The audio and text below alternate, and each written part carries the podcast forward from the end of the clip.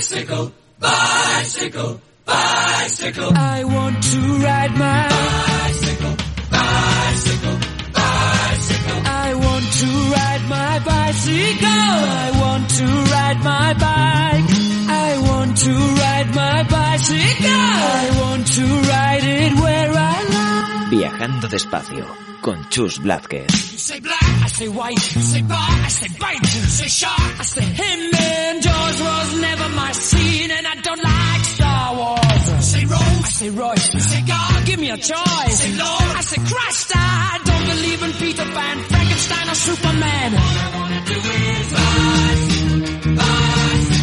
Buenos días amigas y amigos de Viajando Despacio. Te damos la bienvenida como todas las semanas desde Radio Viajera. Llevo unos días recorriendo Navarra, desde Pamplona hacia el norte por el camino natural de la Vía Verde del Plazaola. En un buen tramo coincide con la Eurovelo 1 y estamos disfrutando de lo lindo de unos días frescos, incluso pasados por un poco de agua en algunos momentos. Lloviznas y nieblas que nos reconfortan tras los calurosos días de Madrid. Ese Madrid que ve con inmensa pena cómo avanza el incendio de Robledo de Chabela, una de las zonas de mayor valor ecológico del centro de la península. Esos incendios forestales que nos castigan cada año, una, latra, una lacra que no conseguimos revertir y que tanto daña nuestro patrimonio natural. Una zona de Ciclamadrid se está viendo afectada por esta tragedia. Nuestros ánimos para todos los habitantes de la zona y los servicios que trabajan en la extinción del fuego. Pero volvamos a Navarra. Nos estamos encontrando con gente en bici por estos caminos. Muchas eléctricas, pero nada de aglomeraciones. Es muy fácil mantener la distancia social en un viaje en bicicleta. Mientras hacíamos el camino primitivo nos llegaron algunos mensajes de personas que también estaban pedaleando hacia Santiago, como nosotros. Hoy nos acompañan dos de ellos. Uno, un amigo de hace ya mucho tiempo, Pablo Carro, y otro que hemos conocido gracias a Viajando Despacio, Emilio Iglesias, que junto con su chaval de nueve años han recorrido un buen tramo del camino limpiando y concienciando de la necesidad de no abandonar nuestros residuos en ruta. Acabamos el programa con Bernardo Gassman. Nos escribió desde Argentina tras un espectacular viaje de más de 10.000 kilómetros por América del Sur. Nosotros seguimos pedaleando por Vértiz, el Bastán y la Vía Verde del Vidasoa. Ya te contaremos. Un saludo viajero.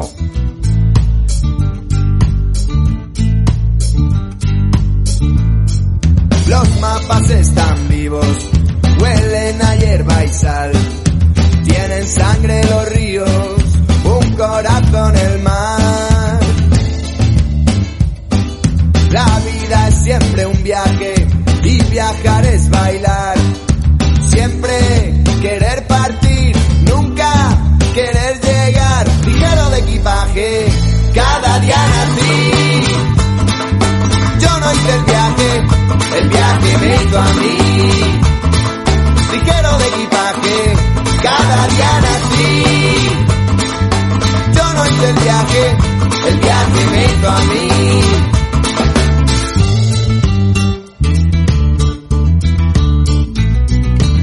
Silba un tren y yo bailo, darpo en cualquier navío.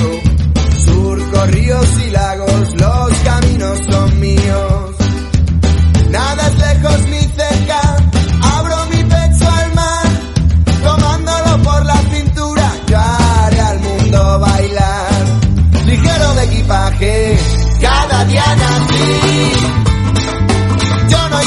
Buenos días, Pablo. ¿Qué tal, Chus? ¿Cómo estás? Buenos Yo, días. yo muy bien. Esperamos que tú también, recién venido de viaje y a punto de salir para otro, ¿no?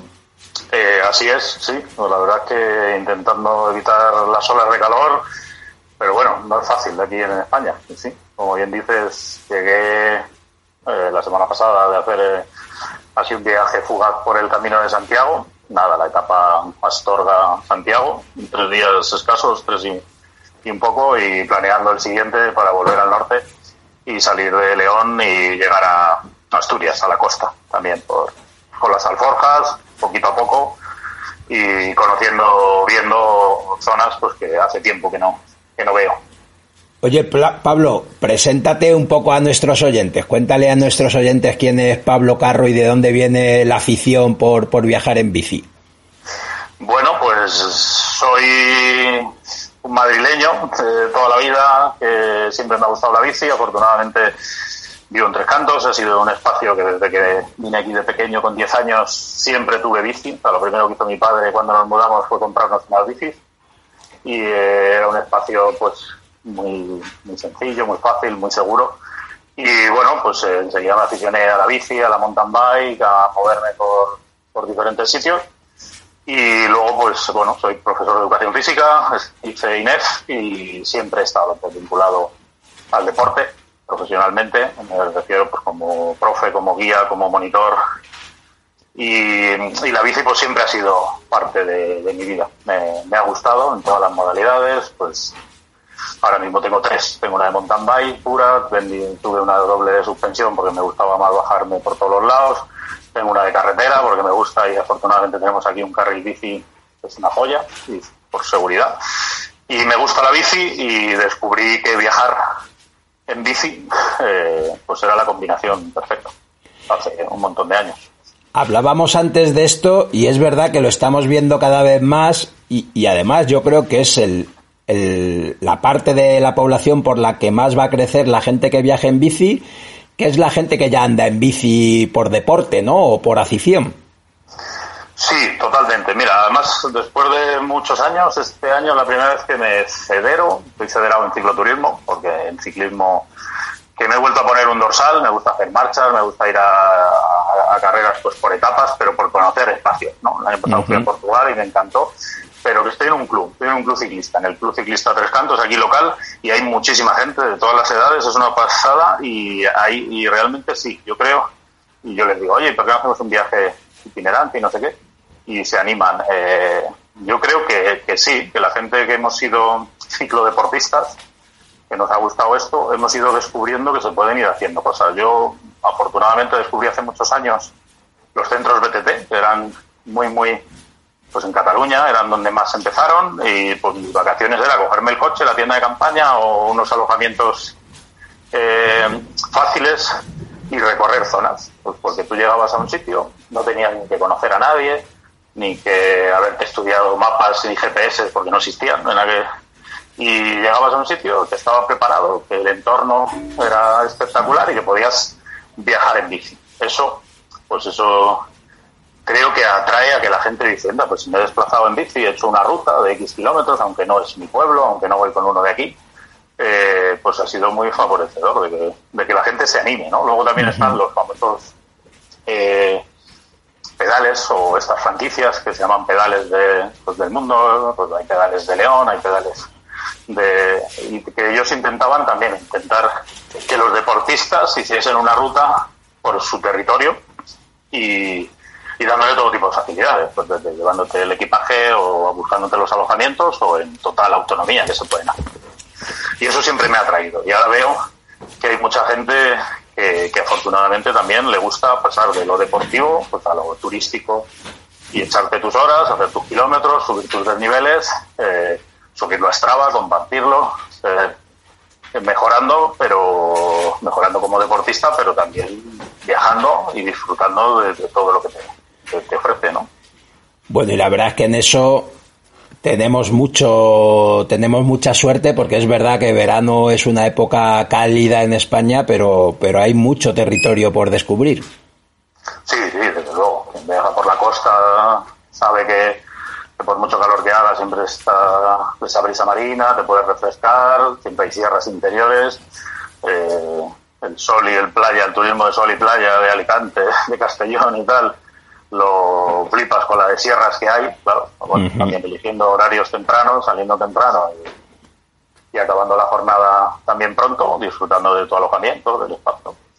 Creo que es una opción eh, increíblemente válida, vamos, se pueden disfrutar de, nuestro territorio y de nuestras sierras, eh, zonas más famosas, menos, y de una forma pues muy, muy, vamos, sí, entretenida y, y etcétera. Oye, Pablo, y cuéntanos un poco. Me has mandado antes unas fotos y, se ve ahí una buena colección de libros, pero cuéntanos un poco cómo es el método que tú usas para diseñar las rutas que vas a hacer después. Bueno, pues desde hace muchos años, efectivamente, siempre he tenido pues mucha curiosidad por leer y por ver Y he descubierto no solo a cicloviajeros, sino a, lugares eh, a través de la literatura. Era lo cómodo irte a, una librería, comprar eh, eh, y decir, ah, pues ¿por qué no voy a hacer una ruta que me lleva la ruta del Duero, por ejemplo? Pues, ya me estuve conocí a Miguel Ángel Díaz, que, la escribió después de haberle leído del Alcarria al Himalaya, que era una novela, libro de viajes que me flipó y dije, bueno, ¿y por qué no? Un profe que se toma un año sabático y se va hacia el Himalaya nada menos. Y bueno, era siempre mi fuente de inspiración y de recursos, ¿no? Es decir, a ver, ¿y qué hay por el Guadarrama? Pues tengo 50 excursiones por el Guadarrama, de Pablo Bueno, cosas, siempre ha habido escritores que te permiten adentrarte en el territorio, ya que vas a ir pues, con la bici, con solo con tus recursos, de una manera más segura. Por ejemplo, sabes el itinerario que quieres hacer, pues bueno, pues son 50 kilómetros y no 80, que siempre te pierdes. Eh, que hay mil metros de nivel, pero no 3.500, como una etapa pirenaica del Tour de Francia. Eh, es decir, eh, estaba la literatura. Ahora, afortunadamente, pues hay más recursos pues, en Internet, a la famosa Wikilog, que es donde la gente cuelga los, sus itinerarios, los que ha hecho, y tú te puedes bajar el track muy fácilmente y es igual, pues decir, oye, pues mira, pues voy a ir a Alcalá de Henares y yo sé que hay unas rutas por ahí, pues que si por el monte, por el Gurugú, por las... Y como no sabes realmente a lo que te puedes enfrentar y perderse, no te lleva mucho tiempo, o ir a buscar el mapa y no saber interpretarlo, pues es fácil descargarte el track e investigar un poquitín qué es lo que hay en la medida de tus posibilidades. No todo el mundo puede mm, montar durante cinco horas seguidas y hacer dos mil metros de nivel, pero a lo mejor solo quieres hacer una hora y media, 30 kilómetros y encima te permite, pues porque la alguien esa persona ha calificado la ruta, le ha puesto si el desnivel es bajo, moderado, etcétera. O sea que hay herramientas de sobra, pues no solo en la web, sino en las librerías de toda la vida, que es pues donde, donde más contrastado está todo. Sí, desde luego que sí. Oye, Pablo, Camino de Santiago. No hemos coincidido por poco en Santiago, pero cuéntame, cuéntame cuál ha sido tu sensación al recorrer este tramo del camino francés en, esta época tan particular que nos está tocando vivir. Pues sinceramente es algo que no me había planteado. Efectivamente, llegué el jueves, dos días antes del día de Santiago, a Santiago, porque me encontré con cinco días libres y dije, pues venga, voy a montar en bici siguiendo una flecha, sin pensar mucho y viendo pues unos paisajes espectaculares como siempre han sido. Y bueno, pues de salir de Astorga, que es fácil logísticamente, mi familia vive en León y me pasaba, les veía y bueno, pues me sorprendió la poca gente que hay, lo tranquilo que está todo, pero bueno, a veces pues vas charlando con los que te tomas un, te paras a tomar un café, un refresco, eh, me sorprendió la cantidad de espacios, tanto públicos como, bueno, pues en pueblos donde está completamente todo cerrado. Eh, y dices, bueno, pues ya llegaré al siguiente pueblo y seguro que hay algo abierto. Pero bueno, eh, y los alojamientos, pues en vista de que podía no encontrar muchos, decidí llamar previamente, informarme, saber pues si tenían el aforo completo no y reservar. Pero bueno, eh, realmente te das cuenta de que está afectando, de que pues, no hay extranjeros, que eran los que casualmente poblaban el, el camino de Santiago.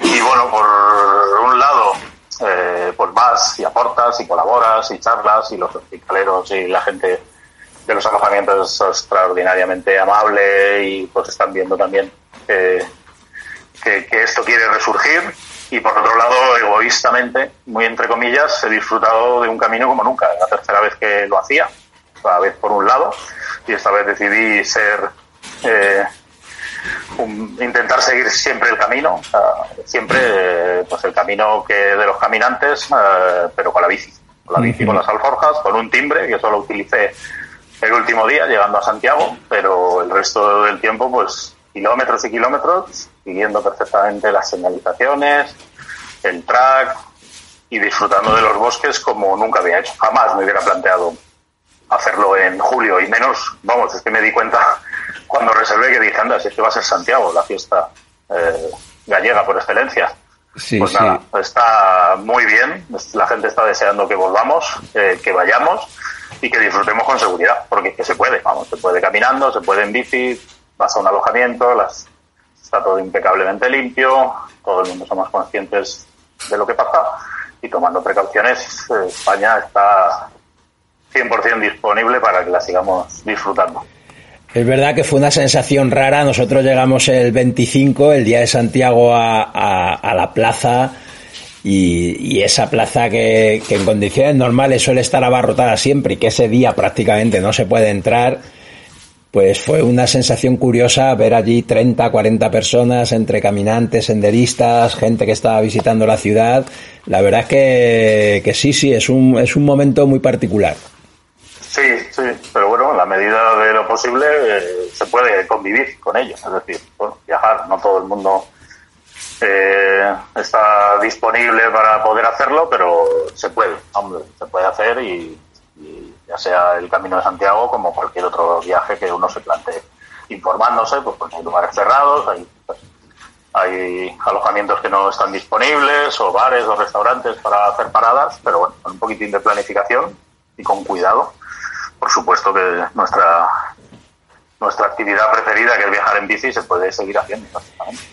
Oye, y antes de acabar, te quería preguntar, porque te has encontrado ya con las señales del Eurovelo 3 en tu camino. ¿Qué tal? ¿Qué tal esa experiencia? Pues me sorprendió muy gratamente, porque ya te digo, y yo iba siguiendo los caminos, pero en esto que cruzas perpendicularmente con una carretera y yo veía una señal, Eurovelo 3.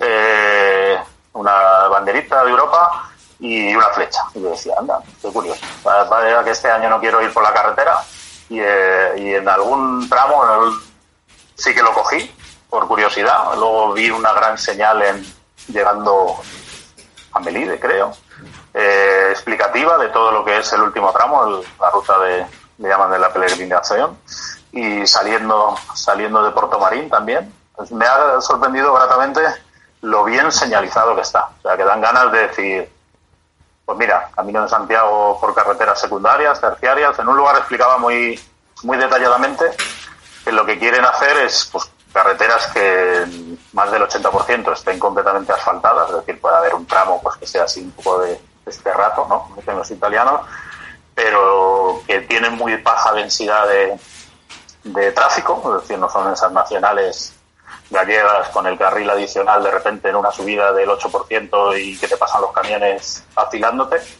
O sea que son carreteras secundarias, terciarias, pero muy bien indicadas y lógicamente eh, no en línea recta, pero siguiendo la dirección a Santiago y muy, muy estupendamente. Me dieron ganas de, decir, la próxima vez vuelvo, aunque sea con la bici de carretera o con una gravel, eh, con un coche de apoyo y ya tengo un nuevo objetivo a la vista pues para hacer kilómetros y disfrutar de los paisajes. Pues la verdad es que le diremos a Guti de Serpa Project que te ha gustado, que él es el responsable en buena medida del diseño de ese itinerario y yo creo que, que lo vamos a disfrutar todos y que y, y, probablemente es una buena idea, ¿no? Que no coincidamos bicicletas y caminantes, sobre todo en esos últimos kilómetros del camino. Desde luego, sí, sí, sí, sí. hay sitio para todos eh, y el Camino de Santiago, pues llegar a, a, Poniente, porque yo las dos veces que lo he hecho y esta vez ha sido la última, que yo siempre trato de llegar a Finisterre, ¿no? Al fin de la tierra, como para decir ya he concluido, ya tengo que volver.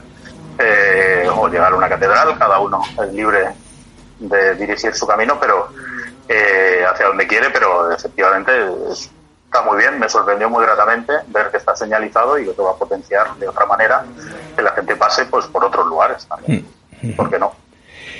Pues nada, Pablo, lo vamos a dejar aquí. Te agradecemos que nos cuentes y, oye, sigue disfrutando de los viajes en bici de este verano.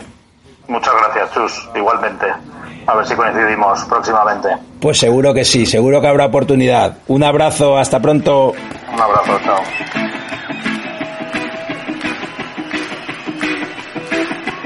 Si me das a elegir entre tú mis ideas o aquello sin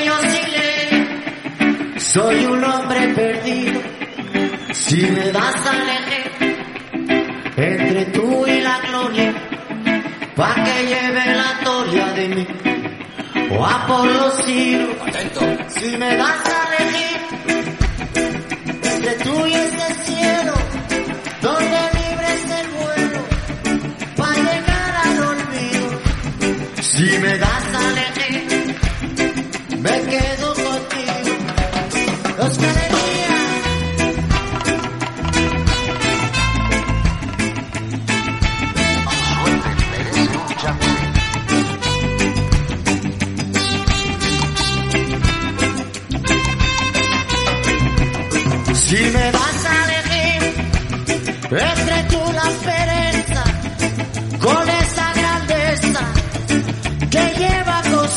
Viajando despacio tiene el placer de presentaros a Emilio Iglesias. Buenas tardes, Emilio. Hola, chicos, ¿qué hay? Buenas tardes. Oye, no nos hemos encontrado por muy poco en Santiago, pero tú y tu hijo estáis desarrollando un proyecto que nos ha llamado mucho la atención en el camino y nos gustaría que nos lo contaras. Sí, sí, hemos pasado prácticamente por los mismos lugares con uno o dos días de diferencia.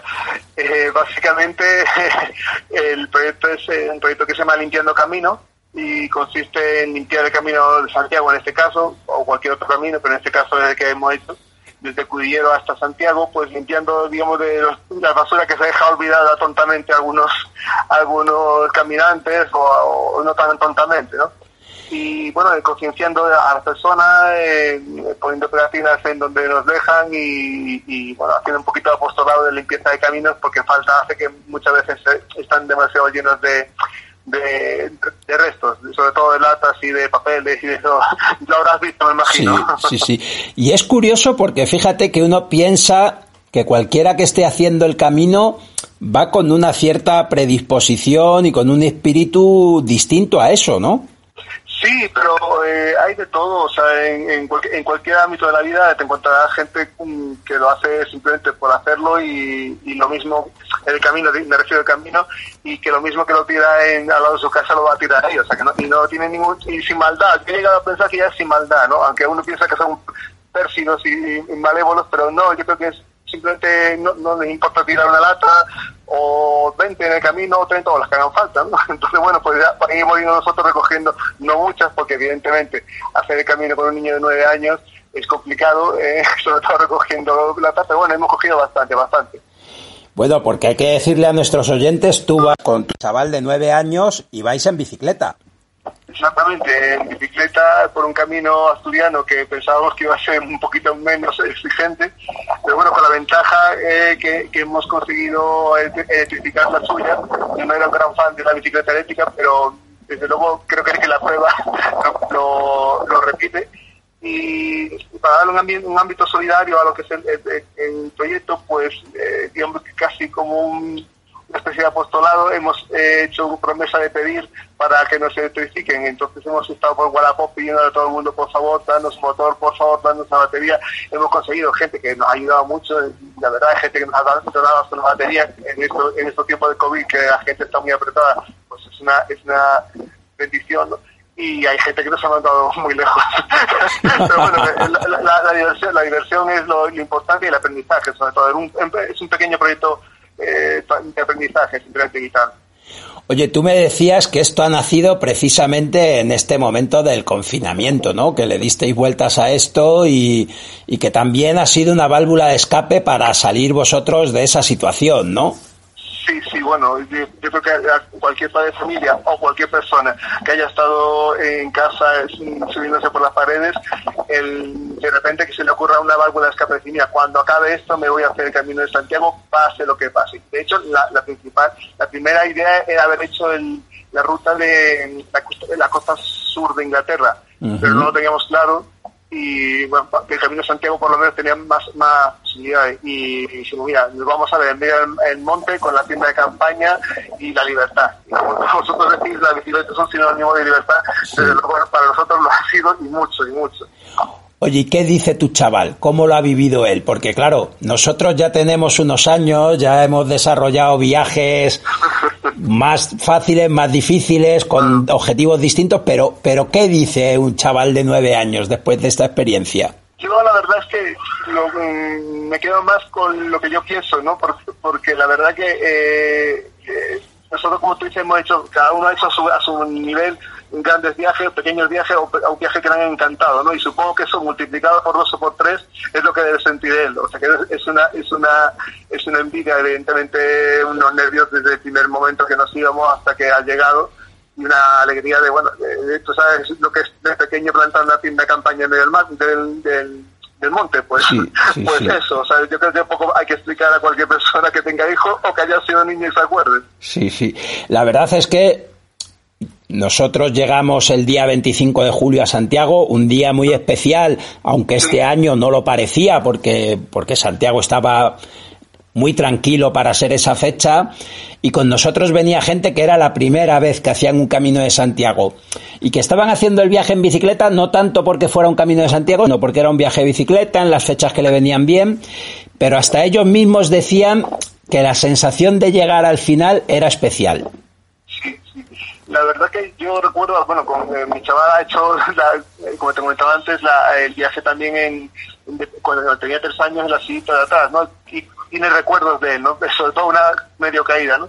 Entonces, eh, recordamos los dos eh, que un día, o por lo menos la familia, que hace, pues, hace, seis años aproximadamente, o cinco, había muchísima gente, muchísima gente. Y este año ha sido más especial porque es que prácticamente lo habrá visto, se habrá solo. Entonces, esa cosa de llegar por tus no propios medios, por medio del monte, y que cuando te quitas ya la, última pedalada y te caes ahí en la, en la plaza, la verdad que es indescriptible. O sea, es sea con fe o sin fe, ¿eh? o sea, no tiene nada que ver con la fe, simplemente decir, bueno, lo he hecho, ¿no? O sea, lo he hecho y yo y millones más, ¿no? O sea, me sumo a los millones que lo han hecho. Y la verdad que es espectacular, sí, es espectacular. Es una buena forma de empezar. Oye, Emilio, por si alguien quiere conocer más del proyecto, ¿dónde os pueden encontrar? Mira, eh, bueno, es, como te dije, es un proyecto pequeñito, o sea, no, no, no, no planteamos de momento seguir mucho más allá, o sea, en el sentido de, volumen, pero sí de perseverancia, eso sí. Entonces, bueno, si alguien quiere contactar con nosotros y mandar fotos de basura y recoja, que es algo tan feo, ¿no? Pero bueno, es, es eh, digamos que eso se enteró del hecho de contribuir. Pues mira, la página es eh, limpiando camino, todo junto, punto blogspot.com. Pues, pues ahí queda dicha. La verdad es que sabes que ahora se habla incluso de un término que es el de basuraleza, ¿no? Y que hay mucha gente denunciando que tenemos que seguir concienciándonos porque es verdad que a mí me parece que, que, en algunos puntos estamos retrocediendo a lo que nos pasaba en los años 80 del siglo XX, ¿no? Que salías de un pueblo y de nuevo empiezas a ver basura, escombros, algo que parecía que, que casi habíamos conseguido acabar con ello. Sí, mira, yo, yo, soy profesor de secundaria, ¿no? Entonces no te imaginas la caña subliminar y no tan subliminar que le doy a los alumnos con el respeto medioambiental, ¿no? precisamente ahora estoy en la playa de las catedrales, que estoy haciendo de, vuelta al camino para acudir y si te, si te, empiezo a contar no sé cuántas colillas veo en un paraje que es eh, precioso, o sea, solo colillas, o sea, no te cuento nada más. Y, la verdad es que yo no sé si estamos volviendo atrás, lo que pasa es que sí que estamos más concienciados, eso sí que es verdad, o sea, ya no, la gente no te mira tan loco cuando dice, mira, estoy haciendo limpieza Santiago, dice, ah, coño, pues muy bien, incluso alguna gente hasta nos ha invitado, tal, eh, o sea, que no, hay mucha, mucha, más conciencia, evidentemente, eh, una colilla hoy no es lo mismo que hace 20 años, o sea, que llama más la atención, ¿no? Yo me recuerdo un, libro que leí que es Viaje a, Patagonia, que es un hombre en plan loco que se va en un Ford Fiesta recorriendo toda eh, Argentina hasta hacia la Patagonia, hacia, hacia Tierra de Fuego más concretamente. Y lo que más me llamó la atención, aunque no, no tenía nada que ver con el, con el, con el libro en sí, pero decía así como de esos daños, es que había basura en toda la Patagonia, porque claro, allí son pueblos muy pequeñitos, no tienen basurero, entonces echan la basura en, medio del campo y la basura acaba pues, volando kilómetros y kilómetros y kilómetros. Y esa constante mención en cada, cada pueblo lo recibía la basura me llamó la atención un montón, un montón. Y, hombre, no, no es evidentemente, es que también Santiago no tiene nada que ver, pero, pero duele, duele también ver un pequeño, pequeñita eh, resto que dejamos, ¿no? Pero bueno, creo, creo que positivamente, eh, este, digamos que este programa incluso es, un ejemplo, ¿no? O sea, vosotros sois solidarios y ayudáis a la gente a conocer y a respetar el medio ambiente, o sea, es, es, es una labor que, aunque a lo mejor no es, no es tan clara, pero evidentemente cala, o sea, cala porque mm, no hay programa en que no se respete la naturaleza impuesto, ¿no? Entonces, bueno, pues eso, el que lo escucha, sea por algo. Sí, sí, yo creo que es muy importante que todos desde donde podamos sigamos difundiendo ese mensaje, ¿no? Mira que nosotros ahora estamos muy preocupados y hemos visto durante este, durante este recorrido que de repente ahora te empiezas a encontrar mascarillas, algo que nunca hubiéramos pensado, ¿no? Y, y... No lo quería mencionar porque es asqueroso. Sí, sí, sí, pero, pero es verdad, ¿eh? O sea que, que también es verdad que ahora con todo este problema de la COVID-19, de la pandemia, estamos dejando un poco de lado la sostenibilidad y ese problema seguirá estando ahí, ¿no? Y seguiremos teniendo que trabajar con ello. Sí, bueno, es, digamos, es una labor que no tiene fin, o sea, Sí, bueno, digamos, sí, sí, como, efectivamente. como educación, ¿no? O sea, que decir, bueno, pues eh, todos los años hay que educar, o sea, no puedes decir, bueno, ya lo he hecho todo, ¿no? Ya, ya mis hijos van a salir listos porque ya eduqué a, a- a los anteriores, no, no, eso, eso no tiene fin, y bueno, es, es, digamos, la, es la lucha entre, entre los que no quieren y los que quieren, pero yo creo que mm, socialmente se va ganando, socialmente, muy lentamente, pero no es lo mismo, yo tengo ya 50 años, ¿vale? No es lo mismo hace 30 años, te lo puedo garantizar, que, hace, que ahora mismo, o sea, hay, hay, hay otra, otra percepción. Evidentemente, casi el cazurro siempre va a haber, eso no, no lo puedes borrar, pero hay mucha gente, hay mucha gente concienciada. En eso estamos iguales, Emilio. Yo cumplo los 50 también en esta semana, o sea que, que yo me acuerdo también perfectamente de cómo era esto hace 30 años. Nosotros en el año 1986, un grupo de chavales, montamos un grupo ecologista en Getafe, en Madrid, y esto de luchar contra la basura en el campo era uno de nuestros retos diarios, ¿no? O sea que yo creo que como tú muy bien has dicho, esto es como la educación, hay que hacerlo siempre. Sí, sí, no puedes, no puedes, no puedes bajar la guardia. Tampoco obsesionarse, pero evidentemente no puedes bajar la, guardia. Y dar ejemplo, sobre todo, dar ejemplo. Dar ejemplo. Oye, Emilio, pues muchísimas gracias, un fuerte abrazo a seguir impulsando cosas como esta y desde luego esto, en el caso de tu hijo, educación total, ¿eh? O sea, esto crea valores seguro. Sí, Fernando, que es mi hijo, no, seguramente, eh, desde luego, no, no va a salir. espero no verlo, aparte ya me riña ni cuando alguna vez se le escapa cualquier cosa. O sea que espero, espero que por lo menos tenga la conciencia de él y, bueno, y todos los que le rodean. Y, y evidentemente, mi alumno, tú sabes, no te preocupes, que, que por lo menos la mitad, la mitad si quieren aprobar tienen que ser buena gente. Oye, pues que disfrutéis del verano, que vaya todo muy bien y, y seguimos en contacto. Vale, gracias a vosotros por vuestro programa, ¿eh? Un saludo, hasta pronto, muchas gracias. Gracias. Los caminos me están esperando y estas ansias que no pueden más. Ya ni sé si estará todo listo.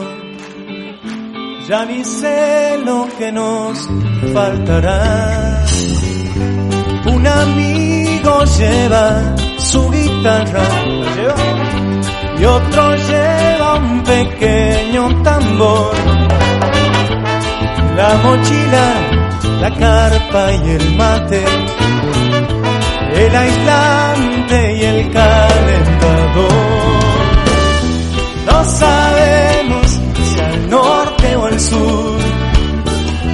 Ahora acuerdo nos cuesta llegar. Si es al norte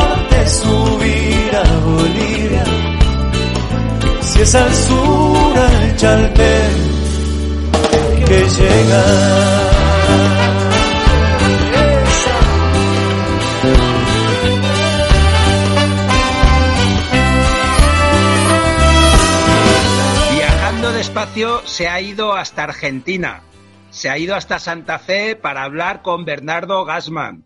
Bernardo tuvo la gentileza de escribirnos por correo, contarnos un pedazo viaje que, que ha bicicleteado por buena parte de Sudamérica y ahora lo tenemos aquí con nosotros. Bernardo, muchas gracias. ¿Qué tal? Gracias a vos. Buen día. Oye, por Este- favor, preséntate para nuestros oyentes. ¿Quién es Bernardo y, y- y por, qué, por qué le dio por empezar ese viaje? Bueno, eh, Bernardo es un, un joven de 30 años, ingeniero civil de Argentina, de un pueblo de la provincia de Santa Fe, que, que siempre ha sido inquieto con la aventura y bueno, eh, con ganas de conocer un poco el, el mundo y lo que hay allá, agarró la bici y se fue a dar una vueltita por, por unos 6, 7 países de Sudamérica. seis, siete países de Sudamérica, que eso sería como recorrer toda Europa, ¿no? Porque hablábamos antes de las diferencias un poco de, de cómo vemos las cosas en un lugar y en otro. Y claro, aquí, si hablas de 4.000 kilómetros, es ir de Madrid a Moscú, es cruzar toda Europa. Pero claro, en vuestro continente tenéis países muy grandes, sobre todo el tuyo, por ejemplo. Sí, eh, yo Argentina lo crucé, hice la parte norte, en este viaje. Eh, pero bueno, si uno se dispone a cruzarlo desde Alaska, desde la Patagonia, de Tierra del Fuego, hasta La Quiaca, que es el punto más al norte, son más de 4.000 kilómetros. Y cruzando por los climas que te imagines, desde los vientos famosos y odiados de la Patagonia, eh, bueno, hasta el calor extremo de la, allá de la Puna. Eh, sí, sí, un país muy diverso, gracias a Dios. y bueno, el viaje arrancó por el norte argentino y se fue desarrollando eh, básicamente alrededor de, la cordillera de los Andes. Era subir y bajar la cordillera, así hasta el Mar Caribe. Eh, cruzando un poco de selva, desiertos, eh, grandes ciudades, pequeños pueblos, muy, muy variado. No, no, había momento para aburrirse. pero bueno, un poco lo, que hablamos recién fuera de, línea es que eh, las diferencias ¿no? de, esta parte del mundo con esa parte. Yo, por ejemplo, en el viaje, eh, si decimos un porcentaje, más del 70% de los que me crucé eh, eran o estadounidenses o europeos.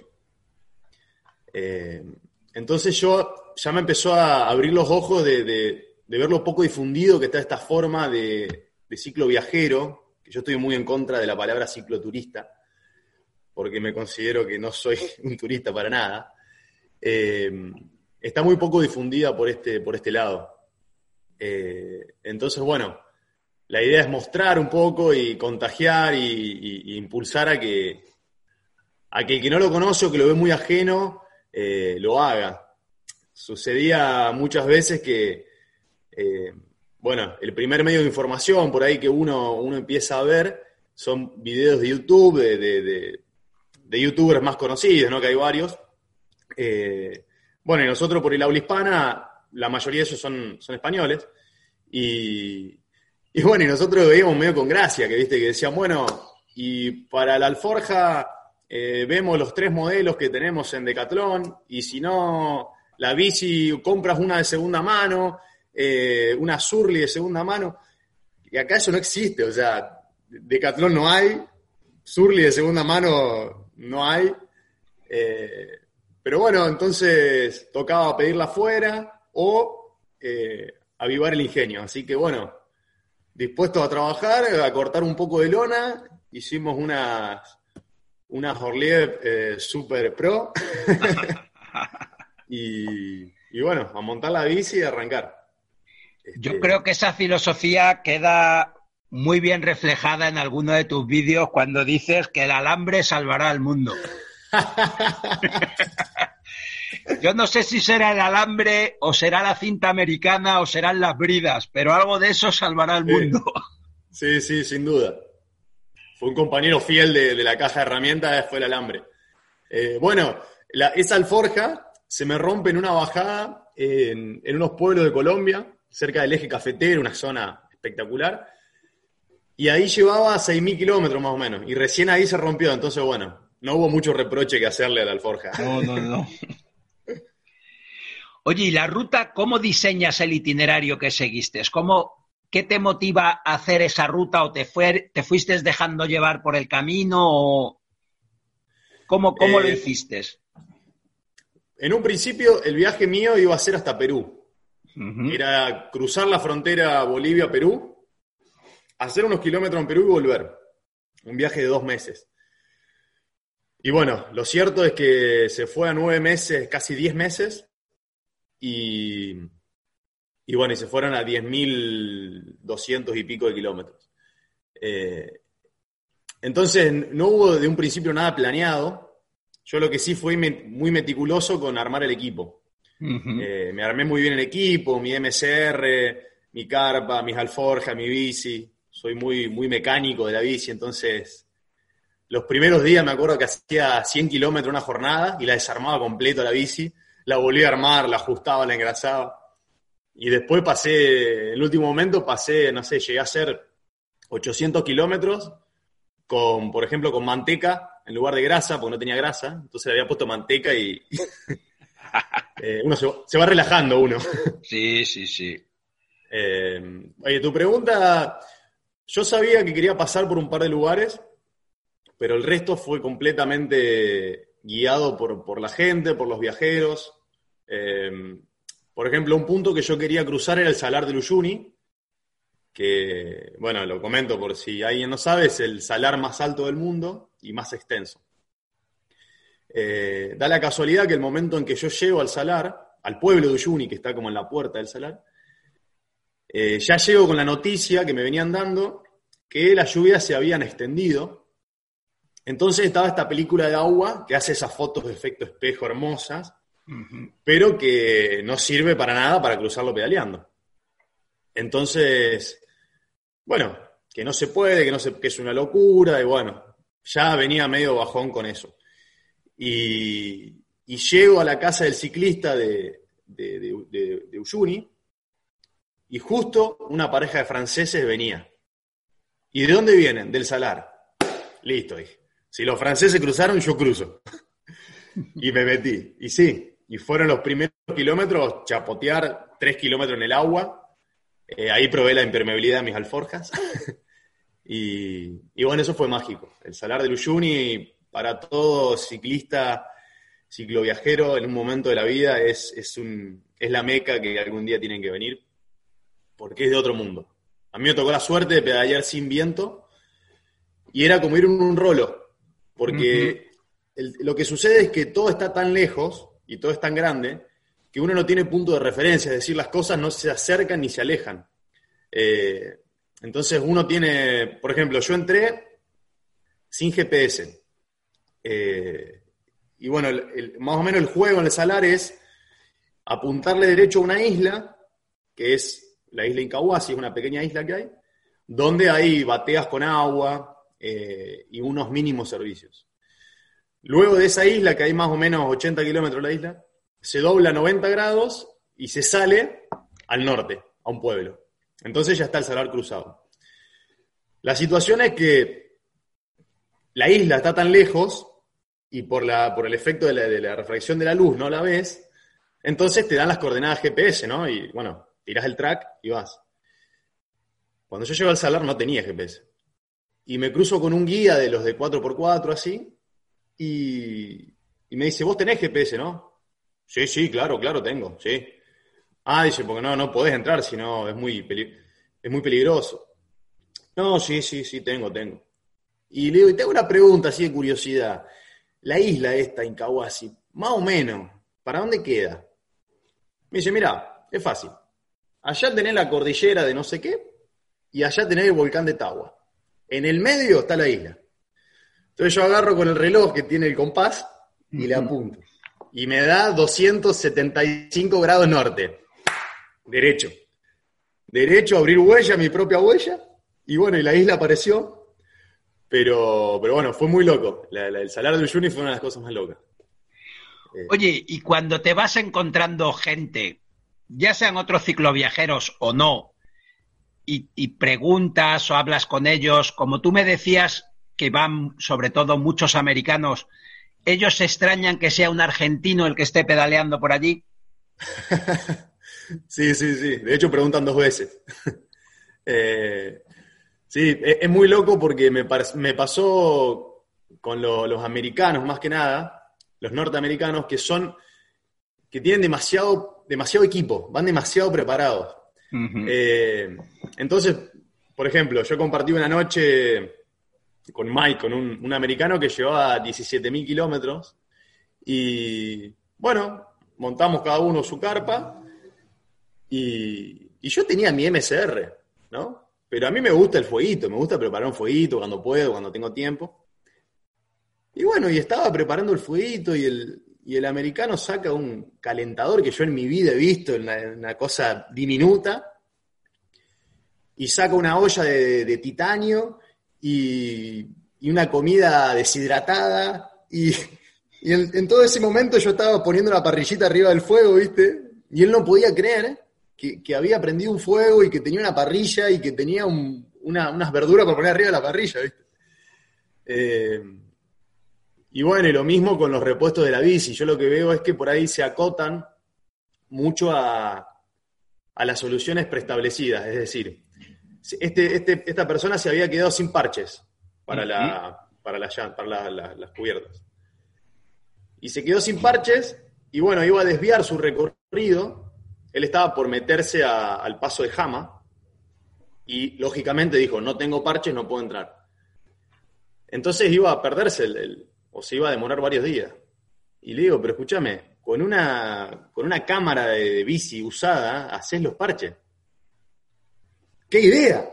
Increíble, dice.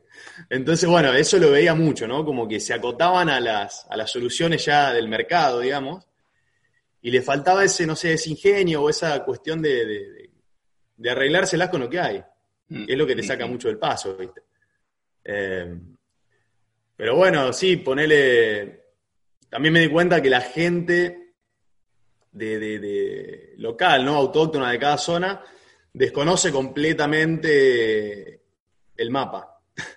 Eh, Sí, me eso, pasó- eso es muy, eso es muy curioso, pero pasa en todas las partes del mundo, ¿eh? Sí, sí, sí. Hasta me pasó en Colombia con un militar, eh, yo suponía una persona medianamente formada, y empezamos a hablar, ¿no? Y me dice, bueno, sí, y Argentina, qué lindo, ¿no? Sí, sí. Y tiene cerca Italia, me dice. no, hermano, le digo, está, está lejos. Ah, bueno. Y bueno, ¿viste? Sí. Oye, Bernardo, me gustaría que habláramos, porque tú me decías que después de acabar este viaje tienes ahí como un empeño personal en difundir esto del, del viaje en bicicleta, de darlo a conocer, porque yo creo que también eso es lo que le hace falta también a este tipo de propuestas, ¿no? Que haya gente que haga un poco de, embajadoras de que esto es una manera distinta de viajar y de recorrer el mundo. Sí, eh, bueno, un poco fue eso. Eh, yo cuando volví empecé, es decir, yo, yo en el viaje no, no, tengo mi Instagram, pero no, no, no posteaba muy poco. Eh, y tenía una dicotomía en el hecho de decir, puta, eh, si viajo, eh, saco fotos, subo videos y medio que me ancla a esa libertad de decir, hoy me quiero tirar al lado del río y no quiero hacer nada, no quiero subir un blog. Entonces era como muy negado a eso. Cuando llegué del viaje, reflexioné un poco en el hecho de que yo antes de viajar me apoyé mucho en esa gente que hace ese trabajo como lo estabas haciendo vos. Entonces dije, bueno, tengo de alguna manera una responsabilidad de, de mostrar, ¿no? Demostrar, por un lado, que no se necesita una preparación física eh, abismal. De hecho, yo no la tuve cuando me fui. Eh, y tampoco se necesita grandes equipamientos. Eh, y yo soy la, la, prueba fiel de eso. Yo me fui con una mountain bike rodado 26, eh, que era de mi padre incluso, porque la mía me quedaba chica, y las alforjas me las hice yo y se rompieron una vez a los 6.000 kilómetros. Eh, que no nos oiga de Carlón, ¿eh, Bernardo? Que no nos oiga de Carlón que le brindamos el negocio. No, pero estoy contigo, ¿eh? Hay, hay, que usar lo que uno tiene, ¿no? Y, sí. y, eso es lo mejor que tienes en ese momento. Sí, yo tenía un, un, profesor de montaña que me decía, el mejor equipo es el que tenés. Y, y es así. Eh, bueno, y lo que me, da un poquito de tristeza a mí es decir, eh, tenemos un país, no hablemos de, Sudamérica, pero Argentina es un país tan diverso como hablábamos al inicio, Eh, y no está explotada, hay muy poca gente viajando, muy poca gente. La Patagonia es un lugar que es interminable. Podrías hacer un viaje, tu vida podría ser viajar en la Patagonia y no terminarías de conocer lugares. Entonces, bueno, la idea es armar algunos grupos. Yo un proyecto que tengo ahora con ganas de desarrollar cuando termine esta, esta situación de la pandemia es, es armar un grupo, un viaje, eh, acá unos 500 kilómetros, unas lagunas que hay, como para empezar a iniciar a mucha gente y, y también yo veo que hablando en algunas notas que me han hecho, eh, gente me empieza a preguntar y se empieza a meter en tema. Eh, y yo también lo que trato de hacer ver es, digamos, me crucé mucha gente y, también en los medios hay mucha gente que está con la, que es muy valorable, ¿no? Pero digo, está con la situación de decir, no sé, tuve un cáncer terminal, o se me murió un familiar, o me aburrí de mi trabajo de 10 años y dejé todo. Y yo digo, bienvenido, bienvenido sea que se dieron cuenta, pero no lleguemos a eso, no, no permitamos que, que perder así algo tan, tan caro para uno, para darse cuenta, porque hay gente que se da cuenta a los 20 años, pero hay gente que se da cuenta a los 60. Entonces va a pedalear y va a sentir el aire en la cara, pero se va a preguntar por qué no lo hizo hace 60 años atrás. Entonces, eh, yo creo que no hay que ser tan, tan disruptivo así de decir, lo dejo todo y se va todo al demonio. No, hay que ser medido y paulatino, es decir, bueno, me propongo hacer un viaje, veo, analizo qué me pasa, a lo mejor la bici no es lo mío, a lo mejor lo mío es caminar por el monte.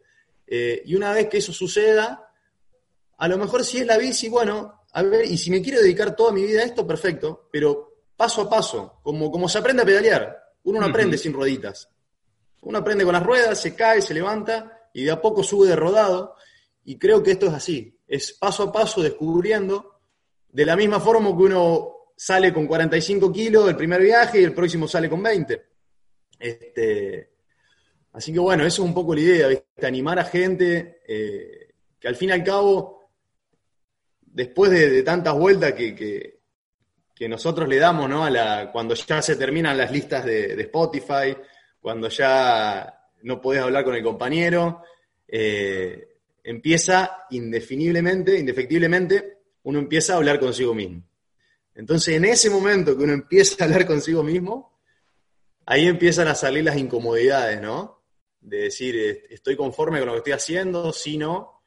Y bueno, y si uno tiene el valor para, para trabajar esas cosas, en la cual no está conforme, evidentemente, si las trabaja, se convierte en lo que es el sentido al fin y al cabo de la vida, ¿no?